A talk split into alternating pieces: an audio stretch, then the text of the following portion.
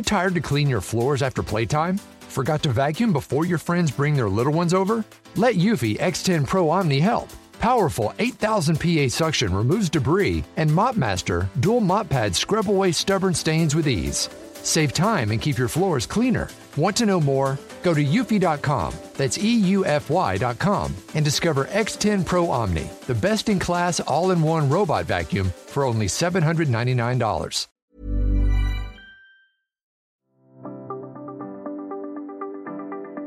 El liderazgo comienza con la capacidad que tenemos de liderarnos a nosotros mismos. Es tomar control de lo que podemos tomar control. Es entender que tenemos un potencial gigante. Es decidir que la suerte se mueva en nuestro favor. En el podcast Liderazgo Hoy sabemos que si queremos lograr algo grande en la vida, necesitamos de otros. Necesitamos liderar, influir, inspirar, transformar. Es entender que la vida no es sobre mí, sino sobre nosotros. Es convencerse de que al frente de nosotros tenemos una gran aventura, algo que nos llama, que nos enciende el corazón y nos dice que allá afuera hay algo grande, esperando a que le digamos sí. Y que el éxito es inevitable. Bienvenido y bienvenida al podcast Liderazgo Hoy con Víctor Hugo Manzanilla. Los mejores días de tu vida están al frente de ti. Hola, ¿qué tal? Te hablo Víctor Hugo Manzanilla y bienvenido al podcast Tu Business Mentor. Eh, como puedes ver, le cambié el nombre al podcast. Así como te había comentado el episodio anterior, me estaba moviendo un poco hacia el área de mentoría de negocios. Eh, voy a empezar a centrar mi marca en estos temas de mentoría de negocios y en consecuencia el podcast va a pasar también a cambiar de nombre, va a cambiar un poco la imagen de la portada del podcast, así que si ves cambios en las próximas semanas ya sabes qué es lo que está pasando. Eh, te mando primero un gran abrazo, gracias por estar aquí esta semana y eh, esta semana quiero hablar sobre un tema que se llama el problema. Todo negocio necesita comenzar con un problema. Y fíjate algo, hace un tiempo, en el tiempo de la pandemia, me acuerdo que eh, cuando empecé a comprar cosas a mi casa, que bueno, normalmente iba a las tiendas y compraba, normalmente iba al automercado y compraba, y de repente empieza el problema de la pandemia y eh, eh, empiezo yo a pedir muchísimas cosas en línea, ¿no? Que me llegaban directamente a mi casa. Y me empiezo a dar cuenta de que me empiezan a llegar cajas y cajas y cajas y cajas y, ¿sabes? Siempre a mí me llegaba una que otra caja, pero de repente me empiezan a llegar una cantidad de cajas porque todo lo que compraba ahora me llegaba en caja. Y el proceso de las cajas se convirtió en un problema. Un problema ¿por qué? Porque desde mi casa a la basurera donde uno bota las cajas, tengo que caminar como, no sé, como un tercio a medio kilómetro más o menos. Y claro, cuando tenía que botar dos, tres cajas a la semana no hay ningún problema. Camino y boto las tres cajas. Pero cuando tenía que botar 8, 9, 10 cajas a la semana. Entonces se transformaba en una ida y venida, ida y venida, y a veces no podía llevar todas las cajas en un solo viaje. Y realmente se empezó a transformar en este pequeño problema. Ahora, cuando digo problema, no me refiero a un gran problema, pero me refiero a uno de estos pequeños problemas que a veces uno se burla diciendo, bueno, problemas del primer mundo, ¿no? Pero al final, problemas del primer mundo, o sean problemas del tercer mundo, o lo que sea, al final terminan siendo problemas. ¿Y qué pasa? En eso me di cuenta que hay una persona que está cobrando 12 dólares al mes por buscar las cajas enfrente de tu casa y llevarlas al basurero. 12 dólares al mes. Y me empiezo a dar cuenta que esta persona eh, no solo está cobrándole a, mi urbanización, donde hay muchísimas casas y apartamentos, sino también lo está haciendo en la urbanización de al lado y en una urbanización que está como a 5 minutos de acá. Y veo a la misma persona haciendo ese trabajo. Entonces yo me puse a sacar las cuentas, ¿no? Y yo decía, bueno, si esta urbanización tiene 500 casas y apartamentos y la otra urbanización tiene, este, digamos, algo similar, 400 casas entre casas y apartamentos. Y nada, y empecé a hacer la matemática y me di cuenta de que esta persona estaba fácilmente haciendo entre unos 15 y 20 mil dólares al mes simplemente botando cajas. Esta es una persona que tenía una, una picó, una de estas camionetas, y llegaba y llenaba toda la camioneta de cajas, cajas, cajas, cajas, y las llevaba a la basurera del área de reciclaje. Y hacía esto una, dos, tres veces por semana que pasaba por tu casa, recogía todo y lo llevaba. Y cuando yo me pongo a, dar a, calcular todo esto, y esto era un negocio que no existía antes de la pandemia, yo dije, wow, esta, esta persona realmente entendió que había un problema y decidió resolverlo. Y decidió resolverlo cobrando algo tan sencillo como 12 dólares al mes. Sacando la cuenta, no te imaginas la cantidad de apartamentos, casas, personas que estaban felices porque alguien llegara y les llevara sus cajas al basurero. Y en consecuencia esta persona comenzó un tremendo negocio. ¿Por qué esta persona comenzó un tremendo negocio? Porque esta persona descubrió un problema. Y uno de los problemas que, o de los errores, llamémoslo así, que muchas veces nosotros como emprendedores cometemos es que pensamos en negocios y no pensamos en problemas. Muchas veces estamos pensando como que, bueno, eh, oye, tengo una platica, quiero montar un negocio o qué negocio montamos, pero estamos pensando es en el resultado del negocio, quiere decir, cómo hago dinero, cómo logro esto, y no estamos pensando en cuál es el problema que nosotros estamos resolviendo. Porque al final emprender, comenzar un negocio, estás resolviendo un problema. Y si uno no entiende que uno tiene que resolver un problema, entonces puede ser que entres a un negocio donde si no hay ningún problema que resolver, nadie va a estar dispuesto a pagarte. Por, o muy pocas personas van a estar dispuestos a pagarte por algo que no es un problema que ellos tienen. Al final la gente está dispuesta que, a pagarte porque le resuelvas los problemas de la misma manera que yo estoy dispuesto a pagar 12 dólares al mes porque alguien venga y se lleve todas las cajas de mi casa es un problema. Cuando se te daña un vehículo y lo llevas al taller, ¿por qué pagas? Porque tienes un problema. Cuando se te rompe un pantalón y tienes que ir a comprar otro nuevo, ¿por qué pagas? Porque estás resolviendo un problema. Y al final nosotros de alguna manera u otra estamos resolviendo problemas y problemas y problemas y muchos de esos problemas nosotros los resolvemos con dinero. Tienes la casa sucia, le pagas a alguien para que te la limpie, está resolviéndote un problema. Tienes hambre y vas a un restaurante y pagas. ¿Por qué? Porque te están resolviendo un problema. Entonces, cuando estés pensando en negocios, piensa en qué problema estoy yo resolviendo. Si tú eres una persona que ya tiene un negocio, deberías tener claramente identificado cuál es ese problema que tu producto o tu servicio está resolviendo. ¿Por qué es importante eso? Porque en el momento que tú vas a comunicar o vender o inclusive construir tu propuesta de valor. Y si no sabes lo que estoy hablando cuando hablo de propuesta de valor, te recomiendo que escuches el episodio de la semana anterior donde justamente hablo cómo construir una propuesta de valor exitosa para vender más. Una, una de las variables de esa propuesta de valor es el beneficio.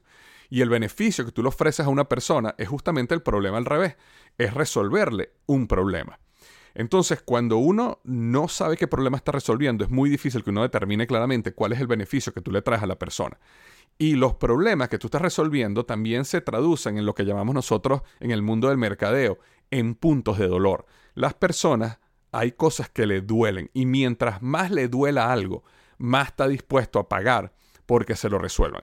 Habrán personas que no le importa caminar el medio kilómetro, dos o tres veces a la semana y botar sus cajas. Pero para otras personas que le duele realmente ese, proceso, están dispuestos a pagarlo. Mientras más fuerte es ese punto de dolor, más está la gente dispuesta a pagar por resolverlo. Entonces, si quieres saber más de todo lo que tiene que ver en cómo creas una propuesta de valor exitosa, escucha el podcast del episodio de la semana anterior. Pero ahorita quiero centrarme en el problema. Ahora, cuando nosotros hablamos de problema, Existen dos tipos de problemas, problemas externos y problemas internos. Y yo hablé de esto un poquito el episodio anterior, sin embargo, eh, recibimos algunos comentarios o preguntas muy específicas de la parte del beneficio y por eso quise hacer este episodio porque habla a profundidad de lo que es el problema. El problema externo e interno. ¿Qué quiero decir yo cuando hay un problema externo o interno? Cuando una persona tiene un punto de dolor o cuando una persona tiene un problema, el primer nivel de ese problema es un problema, lo que llamamos externo o funcional. ¿Qué quiere decir esto? Si a mí se me mancha la camisa con café, mi problema externo es que tengo una camisa manchada y necesito limpiarla. Entonces yo necesito una lavadora y necesito un detergente para que me ayude a limpiar mi camisa. Ese es el problema externo. Si yo tengo mi vehículo sucio, como de hecho lo tengo súper sucio en este momento, eh, yo necesito lavar mi vehículo porque se ve muy sucio. Ese es un problema externo, mi vehículo está sucio. Inclusive, si yo necesito, quiero irme de viaje, por ejemplo, y quiero tomarme unas vacaciones, necesito comprar un pasaje, necesito eh, comprar eh, un, alquilar un hotel, esos son problemas externos que yo tengo. Necesito un lugar donde dormir, necesito un método de transporte que me lleve al lugar donde yo quiero pasar mi vacación. Todo eso son problemas externos y funcionales. Y nosotros como emprendedores necesitamos definir claramente cuáles son esos problemas que estamos resolviendo. Ahora, existe algo muy interesante, que es que el problema externo solo es una parte de la historia. El problema externo es la razón, digamos, que, que suena bien. Es la razón que te muestra exactamente cuál es el beneficio que tu producto o tu servicio otorga. Pero hay un problema aún más poderoso en muchos casos, que es el problema interno, o digamos el problema emocional que tienen las personas y que tú estás resolviendo con tu producto o tu servicio. Cuando tú logras detectar cuál es ese problema interno y cuando tú comunicas ese problema interno, la persona siente que tú la entiendes, que tú la conoces, que tú eres empático con esa persona y en consecuencia te quieren comprar. Es como, eh, no sé si alguna vez has ido a, un, a ver un humorista, a ver un comediante. Los mejores comediantes no son las personas que echan chistes.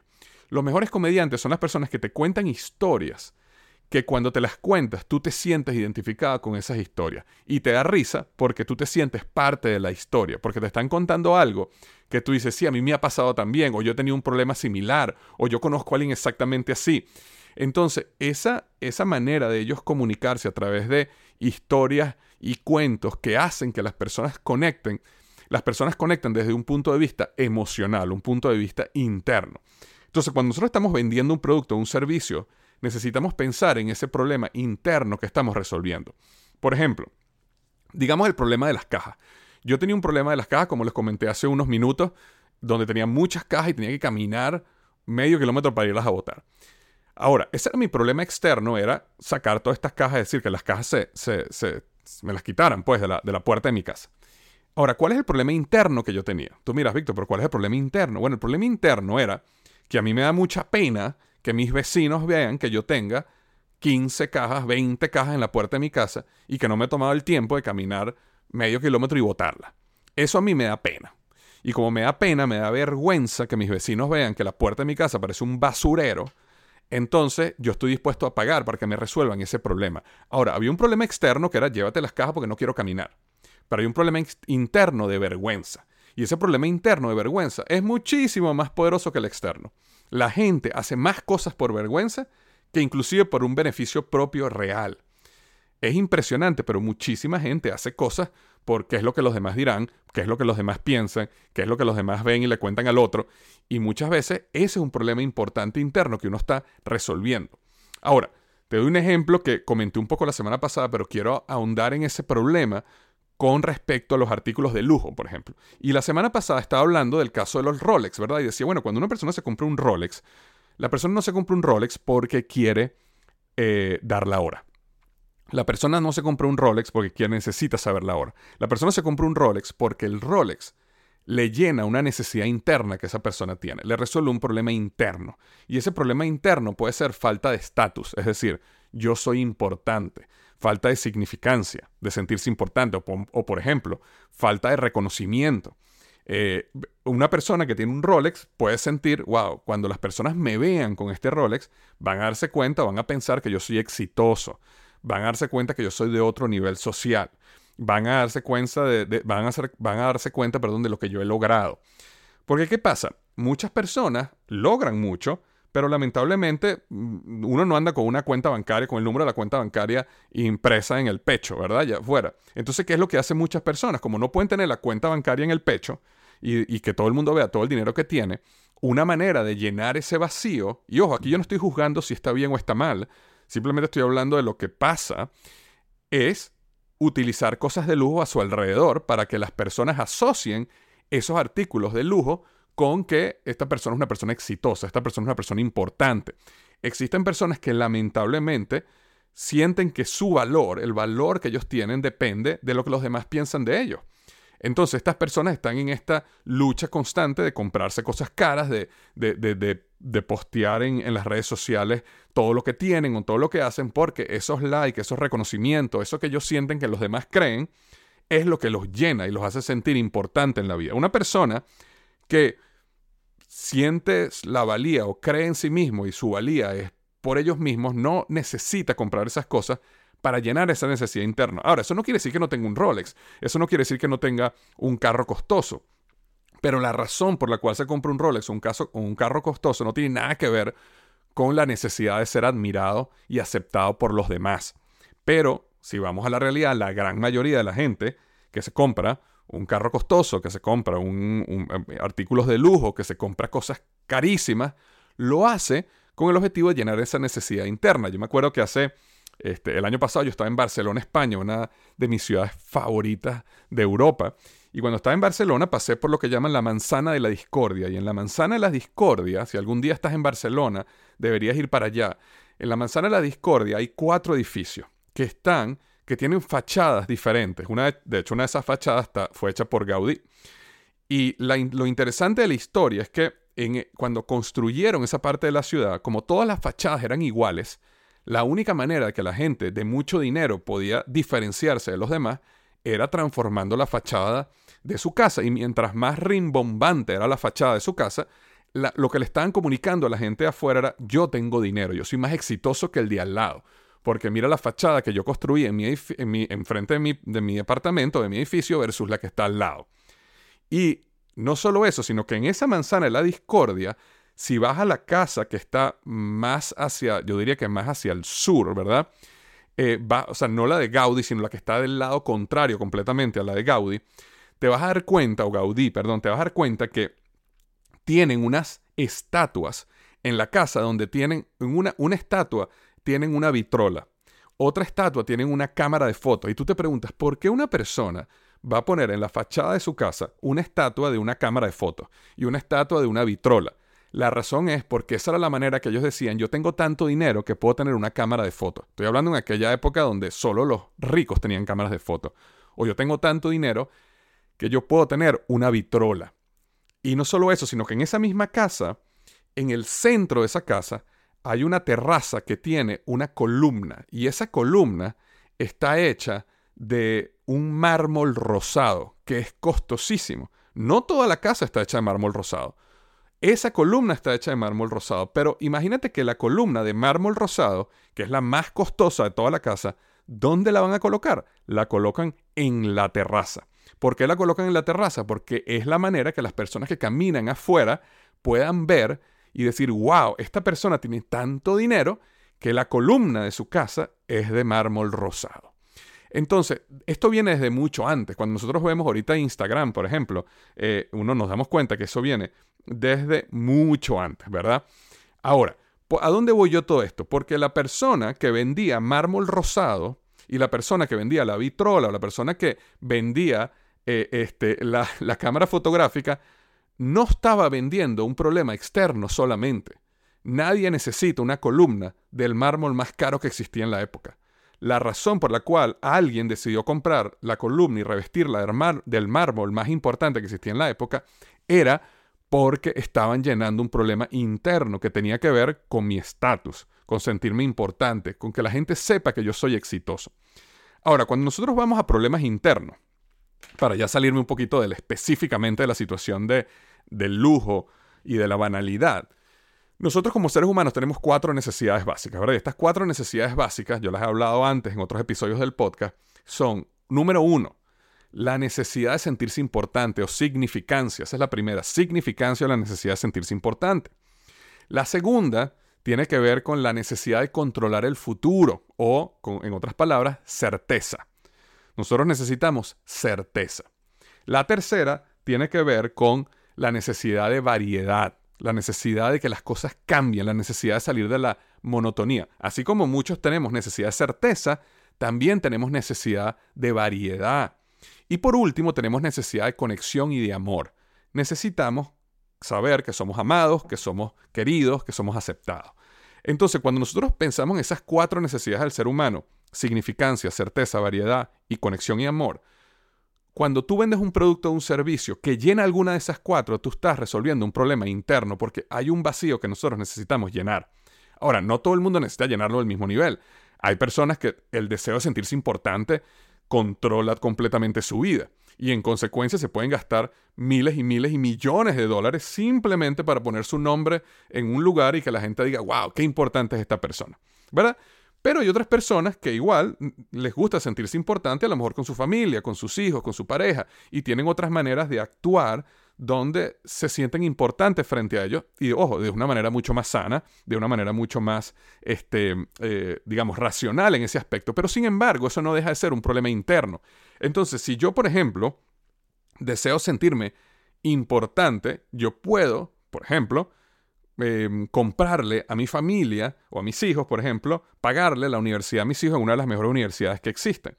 Y el hecho que yo pueda pagarle eso y que yo pueda decirle, no te preocupes, yo te pago la universidad, eso a mí me hace sentir importante. Es como que, wow, mira todo lo que yo logré hacer en la vida, mira todo lo que yo logré ahorrar y ahora puedo eh, pagarle a mi hijo esta universidad. Entonces, cuando yo decido pagar una buena universidad a mi hijo, eso lo estoy pagando por un problema externo, lo estoy pagando porque yo quiero que, porque yo creo que la universidad le va a dar a él un buen conocimiento simplemente. No. Evidentemente sí estoy resolviendo un problema externo, que es que mi hijo se estudie en una buena universidad y eso le abra las posibilidades de mayor éxito en el futuro. Pero también estoy resolviendo un problema interno mío, de es como yo quiero sentirme un buen padre, yo quiero sentirme importante como padre y por eso lo voy a hacer. Entonces, cada vez que uno vende o compra algo, de alguna manera uno está resolviendo un problema externo y un problema interno. También, por ejemplo, si yo compro un seguro médico para mí, para mi familia, por un lado lo estoy comprando porque estoy resolviendo un problema externo, es decir, que paguen, pero por otro lado el problema interno es la paz, es la paz y la tranquilidad de que, ¿sabes? No importa lo que pase, hay un seguro que va a pagar por las cuentas si algo llegara a suceder. Entonces, eso me da a mí paz. ¿verdad? Si yo compro un seguro de vida, en caso de que yo fallezca, por lo menos mis hijos van a poder estar financieramente bien, entonces eso es lo que yo estoy comprando es paz. Estoy comprando paz, que bueno, si me pasa algo, yo tengo la tranquilidad que mis hijos van a estar bien. Entonces te cuento todo esto para que vayas pensando dentro de, de tu negocio, bien sea un producto o un servicio que tú vendas, no solo te enfoques en el problema externo, que es mucho más fácil de definir, sino también cuál es el problema interno que estás resolviendo. Yo me acuerdo en mis años trabajando en Procter Gamble, que fue una gran escuela desde el punto de vista de cómo tú conectas un beneficio funcional o externo, un beneficio emocional o interno. Eh, yo lo veía constantemente cuando veía, por ejemplo, que cuando tú vendías un detergente, por ejemplo, como el detergente ACE, un detergente de ropa blanca, la realidad era que sí, él te limpia la ropa blanca, ese es el problema externo. Pero el problema interno es que las madres, cuando tienen a sus hijos de punta en blanco, se sienten buenas madres. Entonces, si tú compras ACE y decides invertir un poquito más de dinero en la marca ACE versus otras marcas más económicas, lo que estás haciendo es que estás siendo una buena madre, porque tus hijos van a estar de punta en blanco, tus hijos se van a ver mejor cuando van al colegio, cuando tienen su camisita blanca, se van a ver bien y eso, y eso es una representación de lo que tú eres como madre o como padre. Eso es un problema interno. Cuando yo trabajaba, por ejemplo, en Fabrice, que es un producto que es un spray que elimina olores, malos olores, ¿verdad? El problema externo, ¿cuál es? Bueno, que si mi casa huele mal, bueno, yo he hecho eso y, elimina los olores. Pero ¿cuál es el problema interno? El problema interno era de que a uno le da terror, le da miedo que tú invites personas a tu casa, que tú tengas invitados y cuando entran a tu casa, tu casa huele a perro, tu casa huele a gato. ¿Por qué? Porque tú y yo, las personas que tienen gato y las personas que tienen perro, eh, esto les pasa mucho, pero hay un principio que está estudiado científicamente y esto es un hecho, que nosotros nos acostumbramos a nuestros olores. Nosotros nos acostumbramos a cómo huele nuestra casa y nosotros pensamos que nuestra casa huele bien o huele normal, digámoslo así, pero si tienes perros y gatos ya no te das cuenta que tu casa huele a perro y huele a gato. Y por eso es que los que no tenemos perros y gatos, llegamos a una casa donde la gente tiene perros y gatos, inmediatamente huele a perro y gato. Y no es porque esa persona no, no, no sepa, o no, no es porque esa persona no le importe, es que esa persona ya se acostumbró a ese olor. Entonces, el problema externo es que eliminamos el olor malo o el olor de perro y gato, pero el problema interno es, oye, a mí me da temor invitar unos amigos a mi casa y que cuando salgan de mi casa estén hablando entre ellos, oye, la casa de Víctor huele horrible, eso no me huele a perro como que nunca lo hubieran limpiado, ¿verdad? Entonces, para yo protegerme, utilizo Fabrice y así cuando mis amigos vienen a mi casa, salen, no me juzgan, me explico, y eliminan ese temor. Entonces al final es un problema interno que estoy resolviendo. Todo esto es muy importante porque cuando uno va a definir el beneficio, como el beneficio al final es lo contrario del problema, uno puede definir el beneficio desde el punto de vista funcional o externo, pero también desde el punto de vista emocional o interno. Me acuerdo que hace años vi este caso de un grupo de eh, mujeres que se dieron cuenta de lo siguiente. Bueno, se dieron cuenta porque eran mujeres. Cuando una mujer vive sola eh, en su casa y se le rompe una tubería o tiene un problema en su casa eh, y ella necesita un plomero, el problema externo que la mujer tiene es, bueno, necesito que venga un plomero a reparar esta tubería o arreglar este problema que tengo en mi casa. El problema interno que ellas tienen es temor. Es temor porque, oye, porque me da miedo de que venga un hombre que no conozco y que está en mi casa y yo estoy sola y que me pueda hacer algo, ¿verdad? Entonces, ese es un problema real que muchas mujeres sienten. Entonces, fíjate qué, diferente es la, entre el problema externo y el interno en este caso. Entonces, este grupo de mujeres que sentían ese problema crearon un negocio de mujeres eh, este, plomeras. Y entonces, el, eh, básicamente era un, negocio de mujeres plomeras que eh, trabajaban para mujeres. Su cliente ideal eran las mujeres. Y básicamente su concepto era de que no vas a sentir temor porque quien va a ir a tu casa es una mujer. Y entonces te puedes sentir tranquila de que no te va a pasar nada. Y eso fue un concepto muy exitoso en ese aspecto, ¿verdad? Porque resolvía el problema interno, también el externo, evidentemente, que igual, igual hay que reparar la tubería, pero el problema del temor, de la falta de paz, de que, oye, que quién vendrá y si me hace algo, ese problema lo lograban resolver.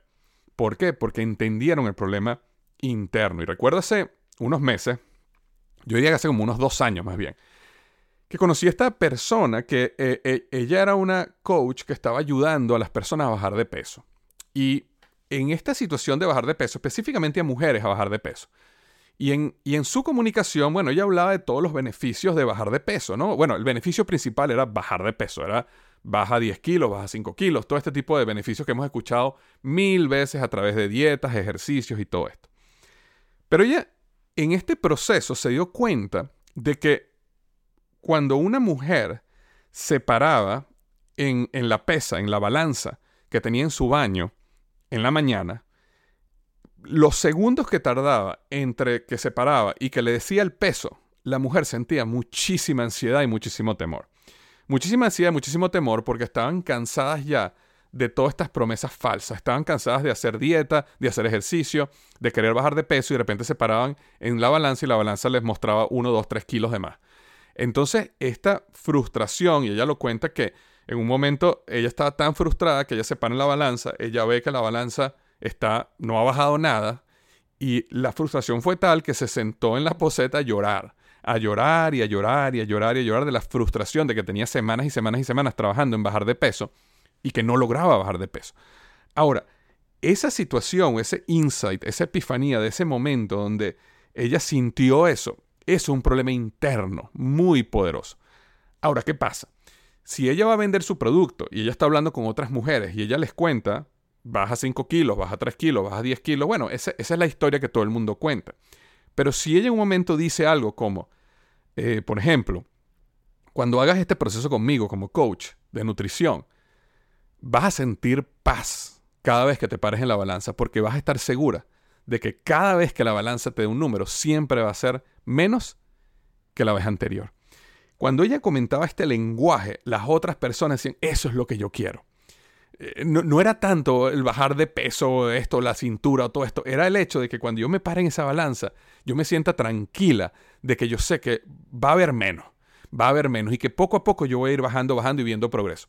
¿Eso viene de qué? De un problema interno que ella descubrió que ella sentía y que ella pudo transmitir a través de su comunicación y de la manera como, ella vendía su producto. Entonces, ¿qué es lo que queremos hacer acá? Queremos clarificar de que nosotros como dueños de negocio tenemos productos o servicios y esos productos o servicios resuelven problemas, pero esos problemas son tanto externos como internos y tenemos que de la misma manera que entender qué es lo que nuestro producto resuelve, también, eh, digamos, de manera funcional, qué es lo que nuestro producto resuelve también de manera emocional. Y te digo esta, esto último ya para cerrar. Eh, cuando tu producto es muy, muy, muy innovador, cuando la diferencia del beneficio de tu producto es demasiado grande versus la competencia, no necesitas hablar del problema interno. Eh, por ejemplo, si, vamos a poner un ejemplo, si tú sacaras un teléfono celular o una batería de un teléfono celular que permitiera que las personas, la, batería del teléfono le durara tres semanas en vez de uno o dos días, como es en la actualidad, si la diferencia es tan grande, no necesitas entrar al, ramo emocional. Porque tú simplemente dices, mira, con que tú compras esta batería, la, eh, tu celular va a durar, en vez de dos días, va a durar 21 días sin necesidad de carga. Entonces, el beneficio funcional es tan, tan, tan grande versus la competencia que no hace falta entrar al ramo emocional. Pero la realidad es que para muchos de nosotros, la mayoría de nuestros productos, nuestros servicios, no son tan diferenciados de la competencia, eh, sino tienen una competencia cabeza a cabeza en muchos atributos. Y cuando eso sucede, entonces ahí es donde tienes que entrar más en el ramo emocional. Y por eso una compañía como por ejemplo Duracell que vende baterías, ellos te venden la historia de que Duracell es tu partner para hacer más, para lograr más, para que tengas la tranquilidad y la paz que en el momento que tú necesitas un equipo y lo prendes, ese equipo está funcionando y que, y que va a estar para ahí, pero, para ti, perdón. Pero eso que te estoy hablando es paz, eso no es un problema externo, es un problema interno. Es la tranquilidad de que yo sé que si algún día se va la luz y yo necesito una linterna, cuando yo le dé a esa linterna, esa linterna va a funcionar. Y esa seguridad y esa tranquilidad y esa paz me la da mí Duracell, las baterías Duracell. Ahora, eso es un problema interno, no es un problema externo. Pero eso se debe gracias a que, a que muchos productos, la diferencia no es tan grande versus la competencia, entonces necesitamos, necesitamos entrar al mundo de nuestro cliente y entenderlo mucho más profundamente para poder comunicarnos con él de una manera que él se sienta entendido, escuchado, que nosotros sabemos por qué o qué es lo que le está pasando en su vida. Y en consecuencia, como él se siente entendido y escuchado, él quiere comprar tu producto y tu servicio. Entonces, lo que yo te recomiendo que hagas es que no simplemente aprendas, ¿verdad? Porque la idea aquí no es engordar en conocimiento de negocio, sino que empieces a aplicar esto desde ya en tu idea de negocio o en tu negocio. Y ve cómo la gente reacciona cuando tú empiezas a entender cuál es el problema externo e interno que tu producto o servicio resuelve y en consecuencia cuál es el beneficio externo y cuál es el beneficio interno. Y luego que tengas eso claro, te recomiendo que vayas al podcast de la semana anterior y escuches nuevamente cuál es la fórmula para crear una propuesta de valor exitosa y vender más, ¿ok? Te mando un gran abrazo, espero que estés de lo mejor y recuerda lo que siempre digo, los mejores días de tu vida están al frente de ti. Antes de irme, quiero pedirte que no olvides lo más importante, llevar a la acción algo que hayas aprendido hoy. La única manera de que estos minutos que pasamos juntos hayan valido la pena es que pongas en acción algo de este episodio. También quiero decirte que si no estás suscrito a mi boletín semanal, te estás perdiendo de lo mejor. Es un correo semanal de valor donde discuto temas de liderazgo, productividad y negocios. Únete a más de 140.000 personas que semanalmente reciben este boletín totalmente gratis en www.victorhugomanzanilla.com. Recibirás ideas, herramientas y estrategias de alta calidad que cambiarán tu vida. Esa es mi promesa. www.victorhugomanzanilla.com y transforma tu potencial en resultados. Un millón de gracias por acompañarme hasta el final de este episodio del podcast Liderazgo Hoy. Nos vemos la semana que viene.